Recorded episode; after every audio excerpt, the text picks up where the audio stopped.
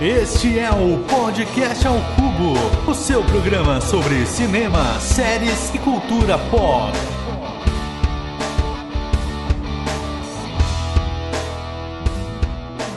Sejam muito bem-vindos, meus queridos cubolinos e cubolinas, em mais um podcast ao Cubo. Eu serei o seu anfitrião e mais esse episódio aqui do Cubo.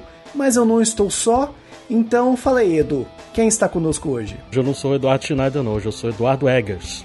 Por conta do, hum, por conta do diretor, só. em homenagem ao diretor, em homenagem ao programa, hoje eu vou fazer essa alteração no meu nome aí, vou registrar em cartório. E vamos anunciar nossos convidados. Eu estou muito satisfeito, muito feliz com os nossos convidados de hoje, do nosso querido Farofa Geek, a Bu Mesquita.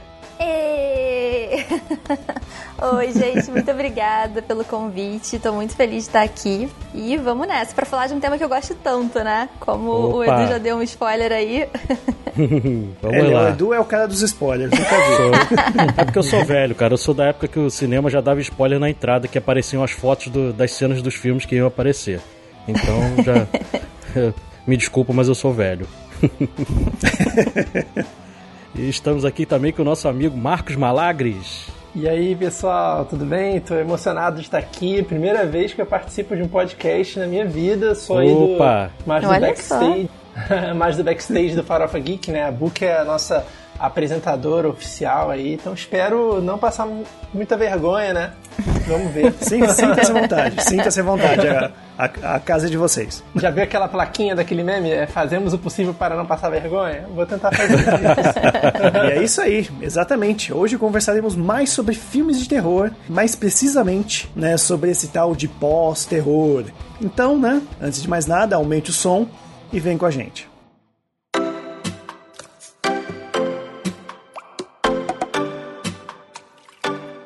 Edu, Matheus, você já viu a lista de filmes do Cubo que vamos gravar? Pô, Diego, claro, né, cara? Tema de terror sempre super legal, cara. É que alguns foi difícil de achar. Tô, tô, penando aqui. Mas, pô, Diego, você esqueceu da nossa parceria com o Telecine, velho? Claro, bem lembrado, Matheus. Claro, essa parceria maravilhosa. Lá, cara, você vai encontrar A Noite dos Mortos Vivos, do George Romero. Você vai encontrar O Corre e o Nós, do Jordan Peele. Você vai encontrar o Farol do Robert Eggers. Tem muita coisa legal lá. O catálogo é maravilhoso. São mais de dois mil filmes. Porra! Por que você não me falou isso antes, pô? Se bem que eu já sabia, né? Eu fui meio burro de não estar tá lembrando disso. Mas realmente, né, a gente tem a parceria com o Telecine e todos os filmes que a gente vai falar aqui, boa parte já tá no catálogo. Então, corre lá no link que vai ter no nosso post, também na bio das nossas redes sociais, arroba podcast Cubo, e acessa 30 dias grátis. Isso aí, não fique fora dessa. Atenção, atenção, atenção, atenção. Este episódio contém spoiler.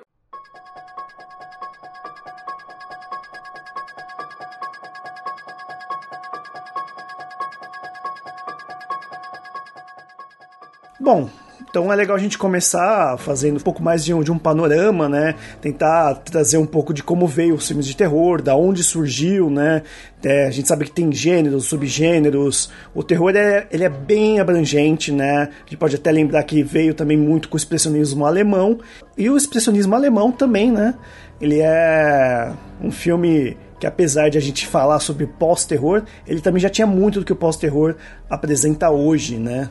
E aí, o que vocês têm a dizer sobre esse tema? É, eu acho que realmente, assim, o que eu acho muito interessante sobre esse tema do pós-terror, eu acho que a gente vai falar sobre isso um pouquinho mais pra frente, né, da origem do termo, mas ele foi criado meio que para designar esse terror que faz uma crítica, que traz questões psicológicas, traumas, questões morais. E isso é muito interessante porque o terror, na verdade, é algo que sempre, isso sempre existiu, né? Isso sempre fez parte do terror sempre foi o cerne dele. E isso começa muito lá no expressionismo alemão, que é um considerado um, um dos maiores, primeiros movimentos de terror, em que a Alemanha estava passando por uma grande crise, né? Eles tinham acabado de perder a Primeira Guerra Mundial, eles tinham sido humilhadaços pelo Tratado de Versalhes, então estava todo mundo muito pistola e eles estavam muito pessimistas. E eles utilizaram do cinema para fazer esse movimento de demonstrar toda essa insatisfação, esse pessimismo, esse olhar negativo sobre o mundo. E daí surgiu o expressionismo alemão lá na, na, década de 20 e os grandes precursores, eu acho que os maiores talvez, sejam o Nosferatu e o Gabinete do Dr. Caligari. E a partir Adoro. daí é muito. Gente, o Gabinete do Dr. Caligari, ele me dá um medo. Eu tenho medo real desse filme. Eu tenho quase que uma fobia. É muito assustador, realmente. É, não tem como não dizer que é terror, né? E daí pra frente, o terror só continuou um pouco com esse, esse esquema de crítica, né? Essa, essa crítica à sociedade. Até mesmo os monstros da Universal, que são o um, um movimento pós é, esse período do expressionismo alemão, começou lá na década de 30 nos Estados Unidos, é muito sobre isso também, né? É muito interessante. Cada filme faz uma crítica social. Sim, exatamente, né? E a gente também pode até lembrar que não só de terror, né, é feito esses filmes, como a gente tem subgêneros dentro de subgêneros, como Enigma de Outro Mundo, que tem bastante de ficção científica, ou o próprio Alien, que também é considerado um slasher, né? O gênero, né, do, do assassino que corre atrás das pessoas, né? Total. Sim, você pega aí uma grande inspiração para muitas obras do que nós temos hoje, que é A Noite dos Mortos Vivos. Você tem um protagonista negro no filme e tem uma crítica social muito bacana no filme. O ator lá que interpreta o, personagem, ele, ele é o que resolve tudo, entendeu? E os outros lá, os brancos, não, não conseguem, ficam todos atordoados e é ele que orienta todo mundo e que se não fosse ele ali, eles teriam morrido antes do que do que era para ter acontecido. É, ele lidera a defesa ali da casa, né? Mas quando a gente estava falando sobre essa questão da crítica social, se sempre existiu e tal, eu comecei a viajar aqui, é muito interessante, porque o terror como crítica social, né? Se a gente pensar lá na origem, né, antes de filmes e tudo, né, como as histórias eram contadas, né, no folclore, ou talvez nas tradições religiosas, né, o terror, acho que ele era usado até para controle social, né, ao contrário da crítica social, né, então, tipo, ah, não vai ali, não faz isso porque o demônio vai te pegar, ah, isso é coisa do diabo, e começava a introjetar aquele terror na cabeça das pessoas, né? Meio que para controlar as pessoas e manter o, o esquema vigente, né? A, a, norma vigente lá, né? Dos valores talvez religiosos, valores católicos, e agora a gente usa o terror para fazer uma crítica, né? À sociedade e, e, a, e como a sociedade opera, né? Então, fiquei viajando, achei isso muito interessante. Até, tipo, o, a, o filme lá da A Vila, do Shyamalan, né? Ele mostra um pouco isso, né? O terror ali que é trabalhado na, naquela sociedade da vila é muito para controle social, né? Para as pessoas não fugirem ali, né? Não irem para floresta, se eu não me engano, tem muito tempo que eu não vi. Mas é para não fugir muito da norma ali, né? Da, daquela sociedade, né? É muito interessante isso, até porque o isso que você falou do controle social, o primeiro grande blockbuster, talvez, não tenho certeza se realmente foi isso. Mas é o Exorcista, né? Que ele quebrou vários recordes e é um filme justamente sobre possessão, toma cuidado. Já é um terror que não é exatamente uma crítica, né? É um terror desse, desse outro nível aí de o diabo vai te pegar se você não for muito bem, se for muito bom. É, tem, tem um fator psicológico também ali, né? Do tipo, sei lá, para mim o mais chocante no, no Exorcista é essa questão do, ah, caramba, imagina se fosse com a sua filha, né? Caramba, imagina essa situação sua filha tá ali possuída. O que, que você faz para salvar ela enquanto você lida com aquele horror de tá, estar tá vendo aquilo tudo, né? Tem uma questão psicológica ali também, né? E aquelas a filmagem do Exorcista foi a coisa mais louca, porque o diretor do filme é o William Friedkin, né? Que dirigiu também aí o Operação França, é um diretor aí bem renomado. Só que ele é completamente louco, entendeu? ele, entrava, ele entrava armado no, no set de filmagem para assustar as pessoas, deu tiro dentro do set para poder Mentira, pegar ali. Foi. Ele, ele botou. O pessoal ali teve pneumonia no filme porque ele botou a temperatura quase que abaixo de zero ali, tava um frigorífico dentro das filmagens. Então aquele vapor que saía não é cenográfico, não. Aquele vapor ali é porque o, o set de filmagem estava muito frio. Tá mais difícil que eu imaginei, que eu sabia que ele deu tapa na cara do ator pro ator ficar né, nervoso. E você vê. E você vê bem aí a, esse estilo de filme também. A gente tem também, nessa mesma época aí, a gente tem também a profecia, né? Que é no mesmo Nossa, estilo é aí verdade. também de, de possessão, de demônio, do 666, do Damien. Quando o sobrenatural começou a ficar em voga, né? Acho que o Exorcista Isso. foi realmente o grande primeiro é, filme, esse expoente. É, você, você pega bem os estilos. Aí depois, já no final dos anos 70, aí vão começar os slashers. Aí você começa ali com, com Halloween, com Mike Myers. E é engraçado, a máscara do Mike Myers, eu andei lendo, ela foi baseada lá no Capitão Kirk. Eles tiraram o molde do que William isso? Shatner para fazer a máscara do, do Halloween. Eles pegaram lá e fizeram. Disso. A história que eu tinha é que era de fato, era de fato a máscara do, do Kirk, só que eu ouvi dizer que eles inverteram ela, né? Colocaram ela ao contrário. Ah, sim, sim, eu, sim. Por isso que não, porque não parece. Sim, não parece. É, não parece nada. Caramba. Exatamente isso. Eles colocaram ao contrário justamente para não ficar a cara do ator, né? Porque era um ator bem famoso ali nos anos 70. O Star Sim. Trek ali, o Jornada nas Estrelas naquela época fazia muito sucesso. Então, que legal. Mas tem essa curiosidade aí do filme. Né, e a gente falando desse termo do pós-terror, o jornalista Steve Rose, né, ele até fala, né, que o que acontece quando você vai além dessas convenções engessadas e se aventura na escuridão, o que pode estar surgindo aqui é um novo subgênero. Aí que ele fala que vamos chamá-los de pós-terror. Mas de acordo com tudo que a gente já disse aqui, esse termo já era utilizado, essa forma como ele explica, já é utilizado há muito mais tempo, desde o do, da Madrugada dos Mortos-Vivos, até mesmo né, o próprio Exorcista. Então, meio que talvez esse termo dele seja um pouco equivocado, né? Sim. Assim, quem sou eu para falar contra ele? Mas eu acho que se eu fosse a pessoa nomear, eu falaria do velho terror, o retorno do velho terror.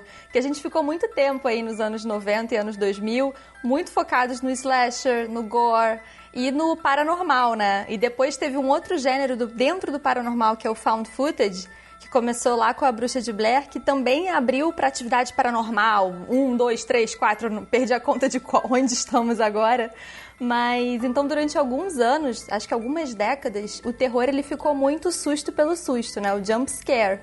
Mas eu concordo, eu acho que o cerne do terror sempre foi essa crítica e os, esses últimos 20 anos que deu uma uma escorregada nisso, digamos assim. Pô, você falou do, do found footage, é muito interessante, né? Porque a gente às vezes pensa que a tecnologia pode atrapalhar uma história de terror, né? Porque terror antigamente era mais fácil, né? Ninguém tinha celular, né? Ninguém tinha câmera para filmar assombração e levar lá para provar, ó, oh, minha casa tá com assombração mesmo, olha aqui, eu tenho que gravar. é, a gente sempre pensava, né? Pô, por que o cara não grava aquilo? E aí, o, esse estilo do, do, de found footage, né, ele usou a tecnologia a favor, né? Eu lembro que Bruxa de Blair, cara, fiquei apavorado lá no cinema, né? Eu não sou muito fã de terror, não. Eu gosto de, de mistério, de suspense, mas quando o filme é bom de terror, né, aí ele me pega. E eu lembro muito de ter visto Bruxa de Blair no cinema, achei incrível. E é muito maneiro porque usou a tecnologia a favor da história, né? Isso é muito legal. Sim, foi o, foi o, que, o que vendeu o filme, né? Nossa, é real, meu Deus. A internet era pouco naquela época, né? quase ninguém tinha acesso. É. Então a pessoa realmente acreditava, né? o que já hoje já não dá mais para fazer desse jeito, né? É que eu tava refletindo exatamente sobre isso, né? Tentando chegar aqui a alguma conclusão de por que, que o terror foi para esse lado de uma crítica social tão mais explícita assim, né? Eu tava pensando, será que é porque a tecnologia acabou um pouco com isso do desconhecido, entre aspas, né? O, o, Lovecraft tem uma frase, né, que é a emoção mais antiga e mais forte da humanidade é o medo, e o mais antigo e mais forte de todos os medos é o medo do desconhecido.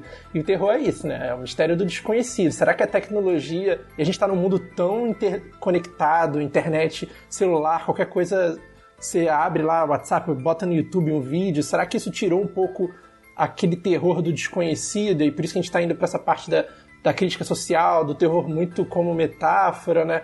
Eu tava pensando se foi, se foi por causa disso que as histórias começaram a focar mais em críticas sociais, né? E não se ligar tanto no desconhecido em si, né? E, funcionando muito mais como metáforas, né?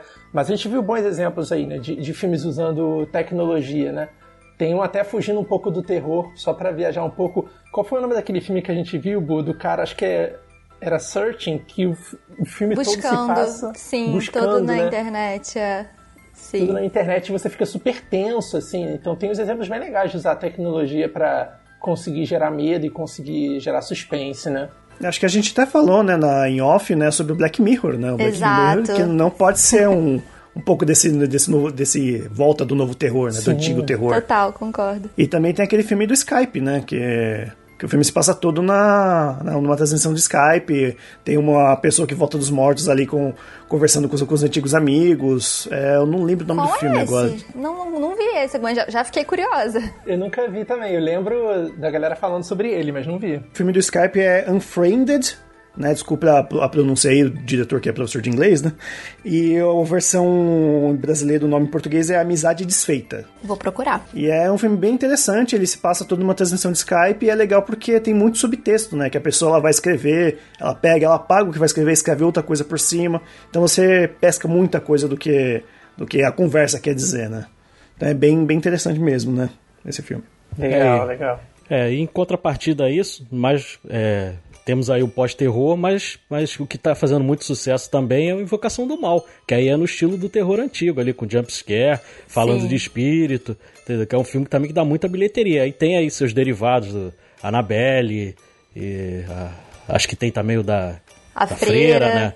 Então, todo o universo cinematográfico, isso, né? Isso, e faz muito sucesso também. E, o, o pós-terror, ele tem uma, um sucesso de crítica muito grande, mas tirando aí talvez o Corra, a bilheteria dele não costuma ser muito alta, não. É mais assim um sucesso de crítica do que de público, né? É verdade. Ele é um cult, né? O pós-terror ele, ele entrou pro cult, não conseguiu ainda chegar no mainstream. Eu acho que realmente o único que conseguiu quebrar essa barreira foi o Jordan Peele, mais com o Corra do que com nós. Mas ainda assim, o nós, acho que por causa do Corra, acabou tendo um burburinho maior ao seu redor. Mas eu acho que conquistar a crítica já é um grande passo, né? Porque conquistar a crítica aí vai pro Oscar, aí do Oscar para entrar no mainstream, acho que é um, é um pulinho. Mas por que será? Será que para funcionar no mainstream a pessoa quer atender aquela expectativa dela do que, que é o filme de terror, né? Que ela vai tomar susto, a pessoa tá querendo esperar aquilo? Será que é por isso que não faz tanto sucesso? Eu acho que é isso, eu acho que é o jump scare mesmo. Acho que durante muitas décadas a gente ficou focado nisso, né? E muitas décadas mesmo, porque o slasher ele remete ao final dos anos 80, então é muito tempo, final não, final dos anos 70. Então a gente está há muito tempo só focando realmente no susto, em sentir medo. E aí te convidam para ir no cinema, falam: Caraca, tem um filme muito bom de terror chamado A Bruxa. E aí você vai achando que você vai ficar morrendo de medo. E aí não tem medo nenhum. Então teve muita gente saindo do cinema falando que tinha odiado a bruxa. Mas eu acho que mais pelo merchan que foi errado, né? Do que, do que que o filme é ruim. Porque acho que todo mundo aqui que viu curtiu, né? A bruxa. Sim, sim. É um bastante. dos meus preferidos. É, Inclusive, o medo que eu vejo ali é o medo da protagonista. Eu fiquei por, com medo por ela, medo do, daquele pai maluco fazer alguma coisa com ela, de alguma coisa assim. Tanto que o final eu acho incrível, o final, do jeito que foi. Perfeito. Eu também, eu gosto muito, muito da bruxa. Isso que você falou, Bu, é, acho que as pessoas vão até no cinema e falam assim: ah, pô, foi muito ruim, nem tomei susto, né? Tipo, a pessoa fala assim, ela, ela tá indo pra tomar susto. Exatamente. Se ela nem tomou susto, é ruim. E Marcos, eu acho que também não faz tanto sucesso com o público porque o pós-terror trabalha com muita metáfora. Então, às vezes, a pessoa não entende mesmo. Tem gente que sai do, desses filmes e não entende o que aconteceu ali simplesmente olha aquilo ali e fica, pô, o que aconteceu? Aí vai ter que buscar aquele final explicado lá na, na internet para poder entender o que aconteceu. Eu vi muito isso, cara, no Mãe do Aronofsky. Entendeu? Sim. Boa. Exatamente. Acho que foi o início de tudo. É, o pessoal saiu do cinema, muita gente falou, pô, o pior filme que eu vi na minha vida. Mas se a pessoa de repente for ler do que, que se tratava o filme, ela vai ver que o filme não é ruim, muito pelo contrário, o filme é maravilhoso.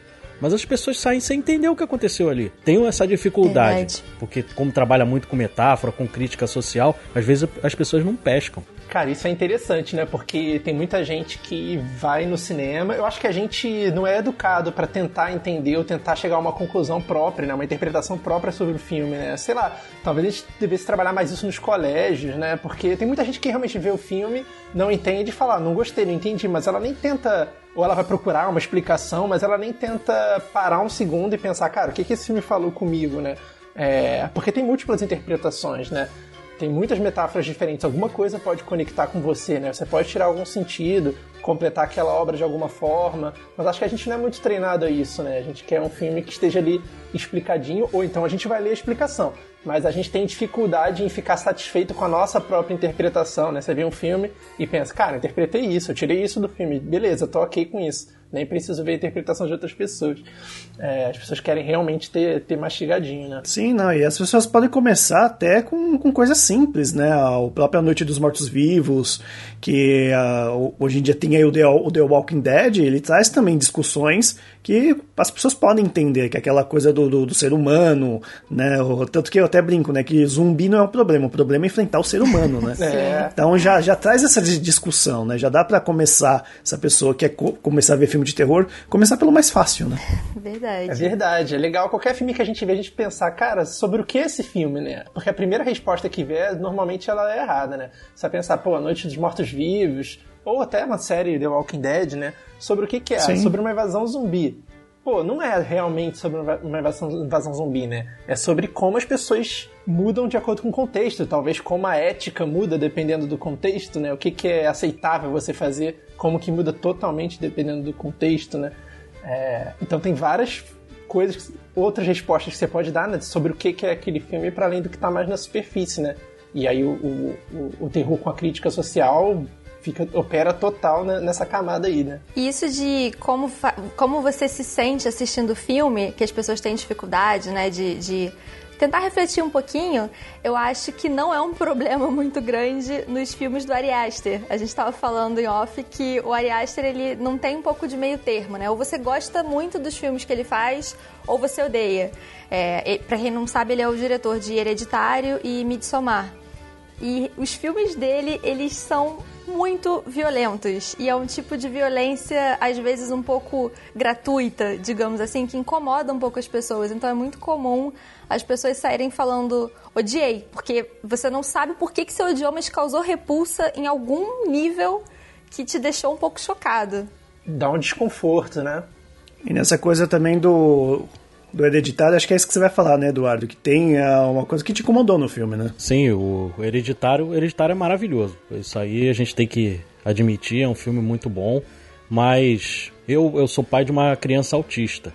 E teve uma parte ali que me incomodou, já pro final, que me incomodou muito. Porque a menina, a Charlie, né? Ela faz aquela écola ali, ela faz aquela, aquele barulhinho o tempo inteiro, né? E no final do filme, aparece lá, quando o menino já tá possuído lá pelo pai Mon, faz também aquele barulhinho. Então, é, é um assunto meio perigoso, porque associar a doença mental, o autismo, à possessão demoníaca, entendeu? A gente vê muito isso aí na, nas igrejas, nas igrejas evangélicas, que vou tirar o demônio do seu corpo, a pessoa está em depressão, ah, é falta de Deus e tudo mais. É um, um caminho um pouco perigoso, apesar do filme ser muito bom, ser muito bem contado, mas eu fiquei assim um pouco incomodado, não tanto na primeira vez, na primeira vez eu eu acredito que tenha deixado passar, mas quando eu fui reassistir agora pra gente fazer o episódio, ele me incomodou um pouquinho esse, esse fator ali. Eu achei muito interessante essa sua reflexão, porque eu acho que isso mostra como o nosso olhar ele fica muito cego se você não tem a experiência próxima, né, de passar por isso, porque eu não percebi isso, eu não reparei. Depois que a gente conversou, eu fui reparar sobre o, o Ari Aster e Midsommar, e ele faz um pouco isso na questão da deficiência física do, do pintor, né? Do, do escritor lá do livro meio que coloca a pessoa ali num patamar sim, sim. de ele é o bruxo, ele é o feiticeiro, novamente meio que demonizando, né, algum tipo de, de é, condição. O menino que é resultado da endogamia, né? Isso, exatamente, exatamente. É, concordo contigo. Nossa, eu realmente também não tinha focado muito nisso não, mas agora vocês estão falando, realmente contribui para uma visão bem estigmatizada, né, de ao invés de aceitar diferenças e modos de vida diferentes, né, botar numa condição de de, de, de diferença, né, de exclusão e de, de discriminação, né. É, fazer as pessoas sentirem medo do diferente, né? Em vez de, de abraçar e de acolher e, e tratar como igual, né? É. Isso é uma coisa que se repetiu, se você for olhar, lá no próprio sexto sentido lá do Shyamalan, também tem isso, que o, o cara que assassina lá o personagem do, do Bruce Willis, ele também ele, ele tá possuído ali, ele, ele vê os espíritos e tudo mais, e ele, ele entra em depressão e ele acaba não sabendo lidar com aquilo ali e acaba matando o personagem que é que é psicólogo, psiquiatra, o personagem do, do Bruce Willis, e acaba matando também. Então fica sempre associando a doença mental, a esquizofrenia e tudo mais, a possessão demoníaca, a, a pessoa ver espíritos e tudo mais. Eu acho que isso é um caminho talvez aí um pouco perigoso. Nossa, parando para pensar agora, agora que você falou do sexto sentido também, em O Silêncio dos Inocentes, que foi até, a gente estava comentando, né, que foi o único ganhador do Oscar de terror, do, do gênero, subgênero terror, também o, o, o, serial killer, o assassino, ele não é, se eu não me engano, ele é hermafrodita, não é? Ou ele é, ele é trans, eu não lembro, tem muito tempo que eu vi, eu não sei se ele é trans ou se ele é hermafrodita, mas ele tem alguma questão ele ali é trans, de gênero. Ele é trans. É trans? É uma mulher trans, então. Uhum. Pois é, assim, é, é, é, estranho, né? Fazer essas escolhas. Em vez de acolhimento, você falar, ah, aquela pessoa é diferente, uma mulher trans, vamos colocá-la então como assassina do filme. São escolhas um pouco perigosas, né? Pode passar uma mensagem errada. É, como que se pra pessoa virar um assassino, ela tem que ter um, um, uma condição específica, né? Que, que, que é fora da norma, né? Para justificar ela fazer uma coisa fora da norma também, né? É muito perigoso isso, né?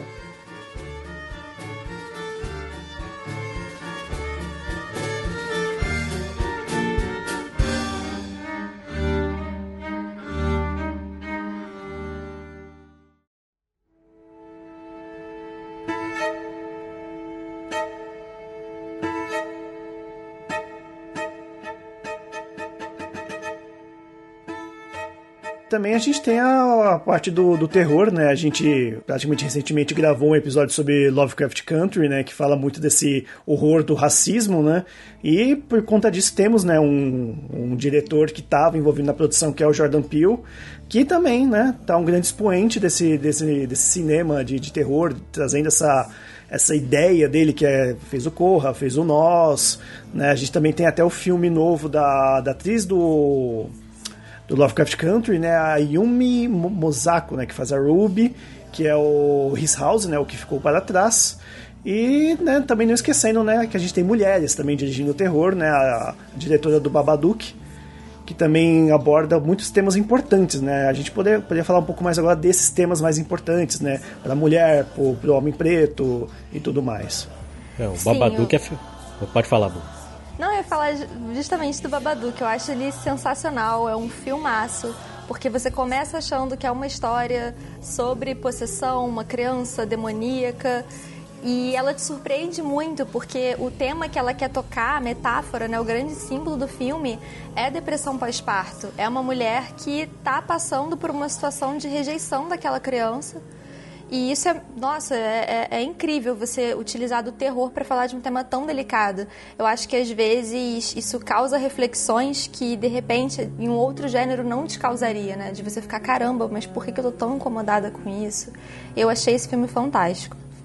E no Babadook ainda tem a questão do luto também, né? Porque como acontece ali o, o, acidente com o marido dela, ela perde o marido, ela não tem tempo nem de, digamos assim, se lutar e, e seguir adiante, porque não, não, dá tempo. Ela tem que lidar ali com a criança, a criança é problemática e tudo mais, tem a depressão pós-parto dela e eu acho o filme sensacional. Acho que o Jordan Peele, para mim, foi um dos grandes motivos de ter voltado a ver filme de, ter, de terror, assim, né? Porque eu nunca curti muito o estilo, mas a gente tava conversando isso, eu e Ibu, né? Ela vai me contando, ela vê todos os filmes de, de terror, né? Ela super gosta do gênero, né? E eu não gosto, então ela vai me contando. Eu fico, começo a ficar interessado quando ela vai contando. Ah, ah, ah. Aí eu fico querendo ver. Aí depois eu quero ver, ela briga comigo. Pô, eu vi, você não quis ver comigo, agora você quer ver? Ela fica, fica chateada. Mas assim, é que ela, ela me vende bem depois do filme. Ela fala, pô, mas tem essa crítica aqui por trás e tal. Aí ela me conta o contexto, putz, agora eu tenho que ver isso. E aí eu fiquei muito mais interessado em ver o Corra, em ver o Nós, é, esse His House, né? O que ficou para trás. Cara, achei fantástico. A gente viu há pouco tempo, né, no Netflix. E tem uma frase no filme que agora não vou lembrar exatamente qual é, mas é, eles estão lá na casa, né? E a casa é mal assombrada. É um spoiler, né? Mas, pô, spoiler meio básico. A casa mal assombrada, né? Um filme de terror. Enfim. E aí, é, o que acontece? Chega uma hora que, que a mulher fala, né? É, eu não lembro exatamente como é que é a frase, mas ela faz alguma, fala alguma coisa do tipo: ah, ela dá a entender que, assim, com todo o racismo que ela sofre no dia a dia, que é tão real, uma casa mal assombrada para ela não é muita coisa, né? Ela consegue lidar com aquilo, né? Não é tão difícil quanto lidar com todo o racismo que ela já lida, né? Eu achei isso muito, muito interessante, porque a gente, tipo, vê terror quase que para se divertir, né? Ah, vamos ver um filme de terror para se divertir. E tem ali uma, uma pessoa que está falando que a condição dela, normal de vida, é viver em um estágio de terror, né? De medo muito pior do que se tivesse uma assombração na casa dela.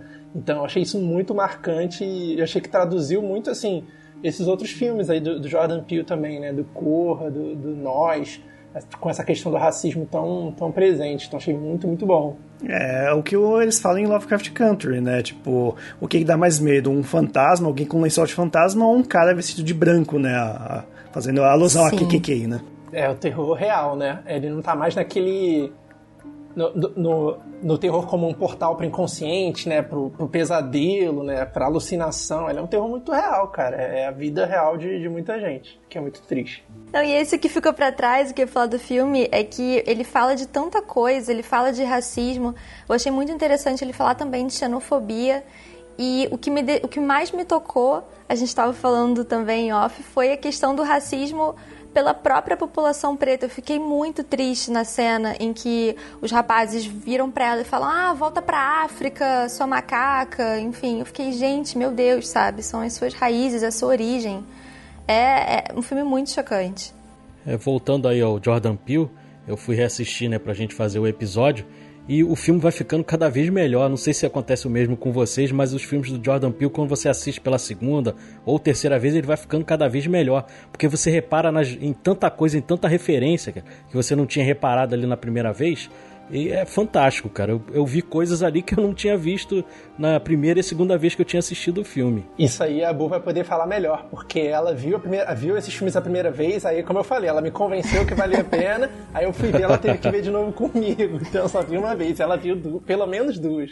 Cara, eu amei Corra. Corra para mim foi realmente uma revolução no cinema, e não só para mim, né? Foi pro Oscar também. Ganhou o Oscar de melhor roteiro original. Então, realmente, ele é, ele é incrível. Mas nós, eu tenho uma relação com nós que eu acho que, para mim, até agora é obra-prima do, do Jordan Peele. Porque ele pegou uma história que poderia ser sobre qualquer coisa. Poderia ser uma família branca ali. Mas ele fez questão de botar uma família preta. Isso é incrível para mim. É, e o que é mais legal é que ele subverte. Geralmente, uma obra, ela tem, sei lá, o melhor amigo negro. Não, nesse filme, os brancos, a família da... Esqueci o nome da atriz que faz The Handmaid's Tale. A Elizabeth família... Moss. Isso. A família da Elizabeth Moss, que é a branca, eles que são os coadjuvantes. Eu acho isso muito fantástico, sabe? É um filme que ele fala de racismo sem falar de racismo. Não é um filme sobre racismo, né? Mas ele fala isso de uma forma tão incrível que eu fico, nossa, para mim ele é fantástico. É, e o filme tem um trocadilho até com o nome dele, o nome dele, né? Que o filme é Us em inglês de United States, né? Também. Nossa.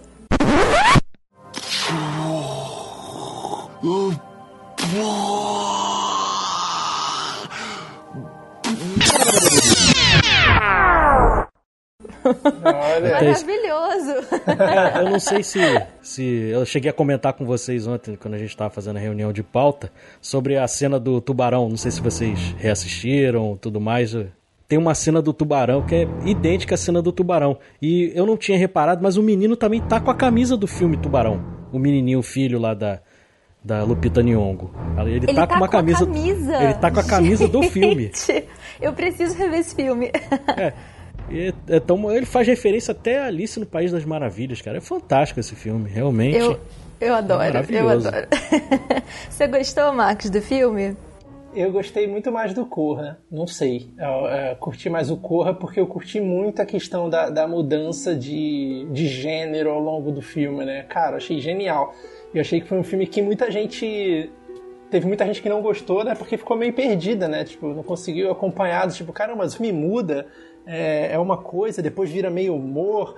Foi difícil para algumas pessoas, né? Mas eu só achei muito, muito maneiro ele conseguir ir transitando entre os gêneros e, pô, achei fantástico. É, e reassistindo o Corra, eu vi um personagem que ele ficou mais atual ainda nesse, nesse momento nosso, que é o personagem lá que ele que é um artista que é cego, que ele tá querendo ficar com o corpo do Daniel Kaluuya para poder enxergar, né? Só que aí é uma grande metáfora aquele cara que não, todas as vidas importam. Ele não enxerga o racismo.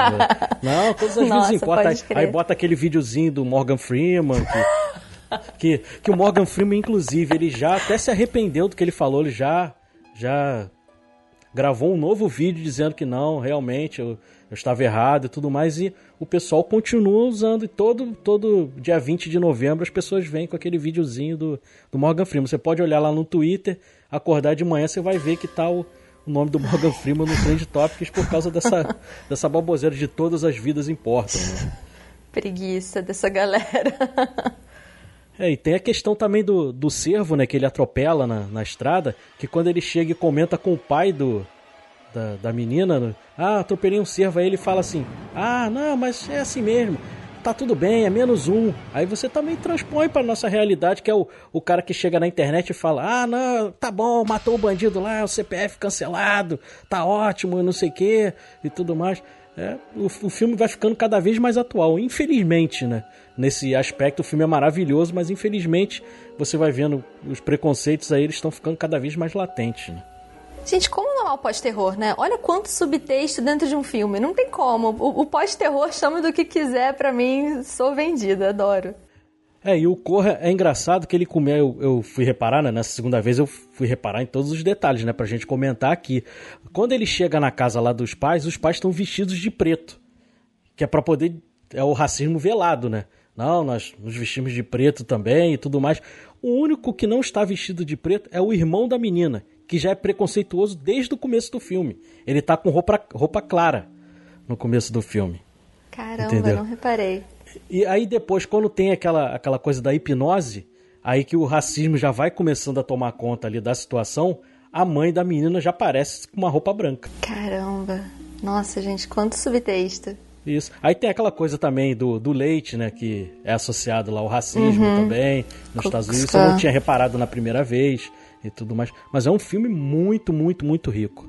Jordan Peele é incrível. Um filme que eu lembrei agora recentemente, eu acho que inclusive foi um dos últimos filmes que eu vi antes da pandemia, foi O Homem Invisível, que também tem a Elizabeth Moss, que eu acho que é super isso, né, do pós-terror, de pegar um personagem e subverter a história dele. Se no Monstro da Universal original, o Homem Invisível era um cara que falava sobre moral, né, o que, que você faria se você ficasse invisível e as suas questões morais decorrentes disso, o novo Homem Invisível é sobre relacionamento abusivo, sobre gaslighting. E eu achei isso fantástico. Que é justamente isso, você trazer ele para uma realidade de agora, né? Um, você trazer um, um, cara que realmente. Isso acontece, né? É, quantas mulheres não sofrem esse abuso doméstico, né? Até apanho do marido e o marido sai impune, né? Basicamente existem muito homens invisíveis por aí, né? Total. E é muito triste você ver como as pessoas se. Elas decidem buscar mais informações sobre o filme. E elas falam cada absurdo. Eu, a gente tem um vídeo no canal sobre esse filme e o tanto de comentário que a gente tem no vídeo falando: ah, você não sabe de nada, relacionamento abusivo é só quando o cara bate. Gente, é um pensamento que você fica, eu não acredito que eu tô ouvindo isso em 2020. Sério, que relacionamento abusivo é só se a mulher apanha. É, é sério, é, é, surreal, assim, quando a gente vê que a situação das pessoas é, médias, assim, né, é, é assim na, na, na, vida, você fica, cara, o mundo tá perdido mesmo. É, violência também verbal, violência psicológica. Financeira. O cara pode ser o cara mais, mais calmo do mundo. Se, se ele consegue mexer na tua cabeça, ele vai mexer. Exato, assim, o, o gaslighting é isso, né? O termo gaslighting é você fazer a pessoa botar um, um, uma pressão psicológica nela tão grande que ela começa a duvidar da sua própria sanidade mental. Você fica assim, cara, de tanto ouvir, você tá ficando louca, você tá ficando louca. A mulher fica, cara, será que eu tô ficando louca mesmo? E ela começa a duvidar, não, eu devo estar tá ficando louca, né? Porque ele falou tanto pra mim que não, que não. E assim, eu achei esse, esse trabalho no, no filme fantástico, porque nem o melhor amigo dela, né, que é um cara super fofo, uma gracinha no filme, nem ele consegue acreditar nela, né? E a Elizabeth Moss dá um show nesse filme. Eu queria né? tanto que ela não sofresse algum papel que ela faz, porque é tão difícil. ela, coitada, ela tá sempre sofrendo ela mesmo. Pra né? sofrer. No Handmaid's Tale, ela, coitada. Ela só se é, Só né, desgraça. Né, é ela verdade. fez o, o Mad Men, né? Aquela série mas ela sofre uhum. bastante também. Sim. É verdade. A gente, a gente tem atores que às vezes acabam ficando muito nesse estigma, né? Que nem o Luiz Carlos Esposito, né? Ele é Nossa, um ele é o ótimo Luiz Carlos Esposito. A gente tava comentando isso esses dias, né? Caraca, o cara só faz vilão, né? Não tem um papelzinho pra ele que ele é um boa. E é sempre aquele vilão, vilão que parece o cara que é boa praça, mas é um vilão maligno por trás, né? Será que não tem um papel para ele realmente boa praça, só boa praça?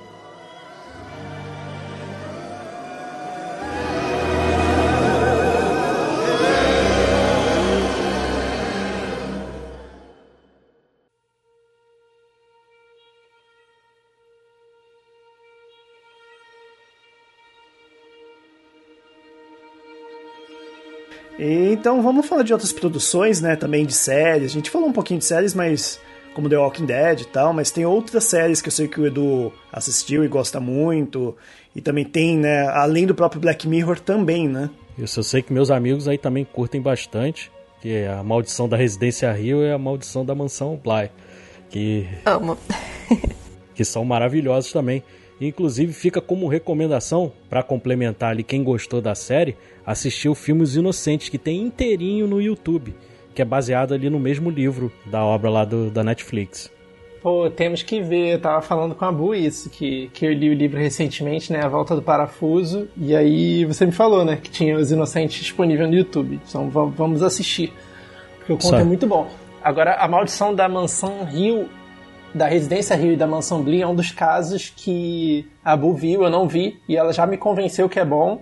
Só que eu ainda não parei pra ver. É, porque agora ele quer que eu veja com ele de novo, comigo. entendeu? É sempre assim. não, porque as críticas da Bu estão incríveis. É, fazendo jabá aí, a galera vai lá no YouTube, Farofa Geek, procura essas duas séries que a Bu arrasou demais na, na crítica. Aí me convenceu. Concordo. E além do, dos vídeos no YouTube, também os textos lá no Farofa Geek. Se você tiver quiser aí complementar o episódio, leia lá a crítica da Bu do Midsommar e do Hereditário, que estão fantásticas. Ali é um grande complemento para quem viu o filme. Ai, obrigada, Sim, muito gente. bom mesmo. Fico feliz que gostaram. Inclusive, inclusive todos esses textos também e os vídeos estão tá todos no, no link do post para você acessar bem facinho. E também fala mais um pouco aí, né? Eu acho que o Edu que assistiu mais do Amazing Stories né, e do, oh, do Twilight rapaz. Zone, né? Esse eu fiquei muito até curiosa. falar em comparação, né? um com Amazing, o antigo com o novo. Amazing Stories ali, ele lançou muito diretor bom. A gente estava comentando, ele lançou Ron Howard, ele tinha o Spielberg como produtor é. da série, ele tinha o Robert Zemeckis. É uma série maravilhosa ali que passou, ele passava na Globo nas sextas-feiras nos anos 80 ali. É bem difícil você achar em DVD hoje em dia, mas era uma série também maravilhosa. E uma coisa que é de mais fácil acesso tem o Twilight Zone aí, que, que também é produção do Jordan Peele. Tem ela, tá na segunda temporada aí no Amazon Prime. É também uma série ótima aí para você curtir esse, esse gênero aí de terror. E falando de série, vocês já assistiram, barra, gostam, de American Horror Story? Sim, sim. Eu nunca assisti, mas aqui em casa meu pai começou a assistir essa série e ele tá adorando. ah, legal. Eu só vi uma tá temporada, eu não, não, não me pegou tanto assim, mas é bom saber então que continua bom, que eu vou dar uma insistida. É, e ela é antológica, né? Ela é considerada antológica, Sim. né? Isso, isso. E também a gente não pode deixar de falar no outro filme maravilhoso do Robert Eggers, que é o Farol, né? O Farol Nossa, é fantástico. É justamente o que eu mais assisti, que eu assisti esses dias. Eu tava até conversando com o Diego, o Diego até me, me frisou isso, da fotografia do filme. Ela é fantástica. E as atuações, quem aí considera o Robert Pattinson que não tá à altura do Batman, veja o farol e vai, vai se arrepender redondamente do que tem falado. Não só ele, né? O William Dafoe também, né? O William, o William Dafoe, o que ele tem de, de feiura, ele tem de bom ator também. Né? ele é fantástico, cara. Eu sou apaixonado por ele desde o Platão. É, eu vou, vou falar mais ainda. Eu gosto dele desde Velocidade Máxima 2. eu não tenho esse conhecimento todo sobre o Dafoe. Nossa, nem lembrava. nem lembrava que ele tava lá. Mas, gente, realmente, assim, o Farol eu gostei muito. E o que eu gosto muito é que o filme comunica muito com você até mesmo de forma não verbal, né? O filme, ele é muito sobre isolamento, sobre você enlouquecer porque está sozinho e também é sobre masculinidade tóxica. E eu vi numa entrevista do Eggers falando que tudo foi proposital. Ele filmou com, com aquela câmera, eu esqueci o nome agora, né? Mas é, ele é quadrado, o filme, para engrandecer ainda mais o farol. E o farol, o objeto farol, ele é fálico, né? Ele lembra muito realmente um pênis, porque é tudo para te colocar nessa vibe de masculinidade tóxica. E eu acho isso muito fantástico. Ele bota ali os elementos, ele também fez muito bem isso em A Bruxa, né? Ele é um, ele é um diretor muito visual. E eu achei é, é essa simbologia fantástica. É, essa coisa da fotografia que o, que o Eduardo citou, eu falei, se, é, se todos os frames do filme tivessem numa conta no Instagram, eu seguia, porque é lindo, é fantástico as fotos. Verdade. A fotografia do filme. É, em tempos aí de pandemia, que a gente, muita gente aí tá no isolamento já há muito tempo, tem gente que tá desde março praticamente sem sair de casa. Esse filme aí também é bem atual, né? Porque a coisa do isolamento lá, eles ficaram completamente enlouquecidos, porque é, realmente é complicado. O que a gente vê também, voltando mais um pouquinho, lá no Iluminado também, lá que o personagem lá do, do Jack Nicholson também enlouquece de ficar trancado ali na neve, ali não poder ir para lugar nenhum. Ele também enlouquece, né? Isso é muito interessante, né? O terror, o terror é você mesma, né? Você é, é aterrorizante você ficar sozinho, né? Você precisa de companhia, precisa ter gente para falar porque talvez a gente não consiga lidar com a gente mesmo, né? Isso é muito louco, né? Inclusive, esse é um dos meus medos da vida, né? Tipo, morrer sozinho, morrer sem ninguém. Nossa, assim. mas é verdade, sabia? Isso é muito real, de fato. Eu também tenho esse medo. A galera, por exemplo, viajar sozinho. Tem uma galera que curte, né? Eu admiro muito, porque eu não consigo fazer. Eu só consigo ir ao cinema. Soz... Ir ao cinema, eu prefiro ir sozinha. Desculpa, amor, mas eu prefiro ir sozinha. Obrigado. Me conta se for bom. é só minha e eu tô no momento. Mas, mas as outras coisas eu não consigo fazer sozinha. Eu odeio ficar sozinha. Viajar sozinha, nem pensar, porque eu, eu é isso, eu preciso socializar. E é muito interessante, né, essa nossa necessidade, senão a gente enlouquece, basicamente. Isso é verdade, é verdade. Já, já viajei sozinho, aliás, já fui até pro Rio de Janeiro, acabei indo sozinho uma vez.